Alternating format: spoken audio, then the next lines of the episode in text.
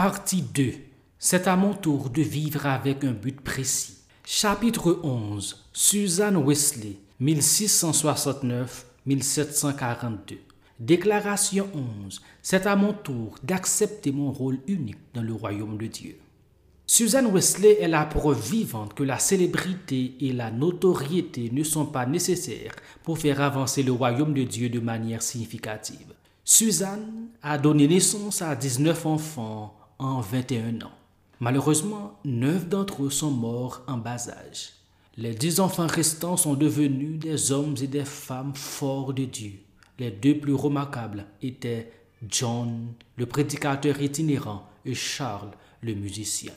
Suzanne a consacré sa vie à élever, nourrir et discipliner ses enfants, et sa contribution unique au royaume continue d'avoir un impact sur d'innombrables personnes pour le royaume, d'une manière toujours plus large et avec un effet de domino.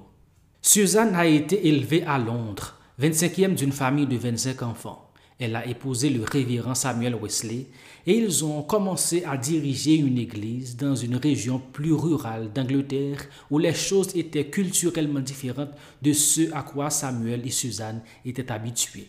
Samuel a du mal à s'adapter à la vie à la campagne. Il a également des difficultés à gérer ses affaires et les finances de sa famille. Sa mauvaise gestion de l'argent est source de souffrance et de difficultés pour Suzanne et les enfants. Par nécessité, Suzanne a géré leurs ressources financières tout en s'occupant des nombreux autres besoins de la famille. Il faut reconnaître qu'elle l'a fait avec grâce, sans embarrasser ni faire honte à Samuel. À l'âge de 21 ans, Suzanne a donné naissance à son premier enfant. Ce fut le début d'une trentaine d'années de dévouement et d'attention à l'éducation de ses enfants. Son objectif était clair. Il n'y a rien d'autre que je désire vivre maintenant que de rendre un petit service à mes enfants, a-t-elle déclaré, afin que, comme je les ai mis au monde, s'il plaît à Dieu, être un instrument pour faire du bien à leurs âmes. Suzanne a tenu sa promesse, tout comme Dieu l'a fait pour elle. Son engagement à élever, enseigner et discipliner ses enfants s'est fait au prix de grands sacrifices.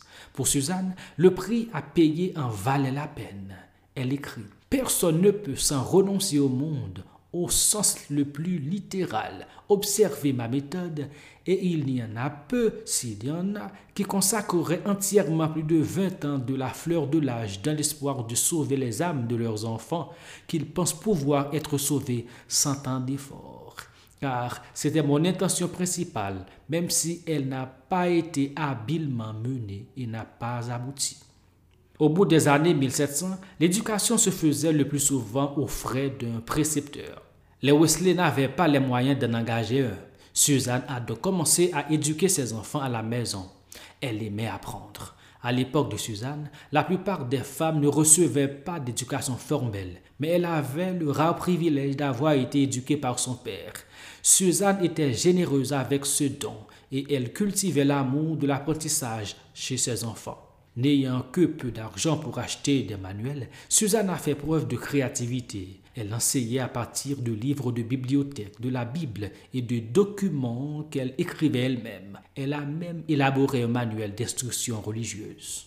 Suzanne était ferme avec ses enfants, mais elle était également patiente. Un jour, Samuel, voyant Suzanne répéter sans cesse la même leçon à l'un des enfants, s'impatiente. Il s'exclama Je m'étonne de ta patience. Tu as répété vingt fois la même chose à cet enfant. Suzanne répondit Si je m'étais contenté d'en parler dix-neuf fois, j'aurais perdu tout mon travail. C'est la vingtième fois qu'il l'a couronné. La contribution de Suzanne au royaume ne s'est pas limitée à l'éducation et à la discipline. Elle était aussi un mentor et une amie. Pendant des années, Suzanne a programmé des moments hebdomadaires en tête à tête avec chaque enfant. Une fois que ses enfants ont quitté la maison, elle correspondait fidèlement avec eux par le biais de lettres fréquentes. Les écrits de ses fils John et Charles sont pleins d'exemples de la valeur qu'ils accordaient à ses conseils et à son encadrement. Bien que l'éducation de ses dix enfants occupe la majeure partie de son temps, Suzanne accorde une grande importance à sa relation avec Dieu. Elle s'était fixée pour règle de ne jamais consacrer plus de temps à une simple activité récréative qu'à des devoirs religieux privés. Suzanne savait que pour servir les autres et bien aimer, il fallait passer du temps avec Dieu. Elle accordait une grande importance au moment de solitude avec le Seigneur chaque matin et chaque soir. En plus de la prière et de l'étude, elle pratiquait des moments d'intimité avec Dieu dans les tâches et les conversations quotidiennes. Elle écrit, La religion ne doit pas être confinée à l'église ou au placard, ni exercée uniquement dans la prière et la méditation, mais partout où je suis en sa présence. Fin de citation. En l'absence fréquente de Samuel, Suzanne dirigeait également l'exploitation de leurs terres, gérait les questions financières et supervisait l'Église. Elle animait également des moments d'adoration avec les enfants dans sa cuisine. Les enfants chantaient des psaumes, lisaient des prières et écoutaient de courts sermons tirés de la bibliothèque de Samuel. Bientôt, d'autres personnes se joignent à la réunion.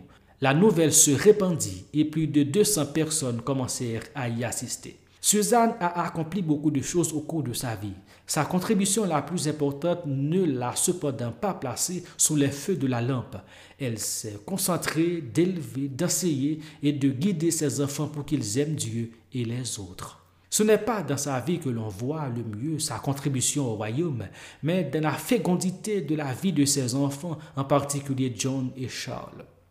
John était très proche de sa mère il dit d'elle qu'elle a eu la plus grande influence dans sa vie. L'examen de conscience et la pratique méthodique de la sainteté qu'il a vue dans la vie de sa mère sont devenus des caractéristiques du mouvement méthodiste qu'il a fondé. Charles a écrit plus de 6000 hymnes dont beaucoup sont encore chantés dans le monde entier. La dernière demande de Suzanne alors qu'elle était mourante était très simple. Les enfants, dit-elle, dès que je serai libérée, chantez un psaume de louange à Dieu. Et c'est ce qu'ils ont fait. Jusqu'à la fin de sa vie, Suzanne Wesley a glorifié Dieu et servi les autres. Elle a contribué au royaume de Dieu de manière inaperçue pour beaucoup, mais toujours évidente pour Dieu. Contribution significative de Suzanne. Suzanne Wesley a élevé neuf enfants dans une atmosphère d'amour, de discipline et de piété. Elle a consacré sa vie à l'éducation intellectuelle et spirituelle de ses enfants, cherchant à produire une génération de sa famille qui suivrait le Christ avec dévouement. Son fils Charles est considéré comme l'un des plus grands auteurs d'hymnes de tous les temps et son fils John a fondé le mouvement de l'Église méthodiste. Suzanne a également été appelée la mère du méthodisme parce que John a modelé une grande partie du mouvement méthodiste sur les pratiques qu'il avait apprises d'elle. Lecture recommandée. Susanna Wesley, The Mother of John and Charles Wesley, par Arnold et Dallimore. 50 Women Every Christian Should Know, Learning from Heroines of the Faith, par Michael de Roucha. Seven Women and the Secret of the Greatness, par Eric Metaxas. Citation remarquable. Je me contente de remplir un petit espace si Dieu est glorifié. C'est à mon tour d'engager l'histoire. Suzanne pensait que le but de sa vie était d'élever, d'enseigner et de guider ses enfants pour qu'ils aiment bien Dieu et les autres.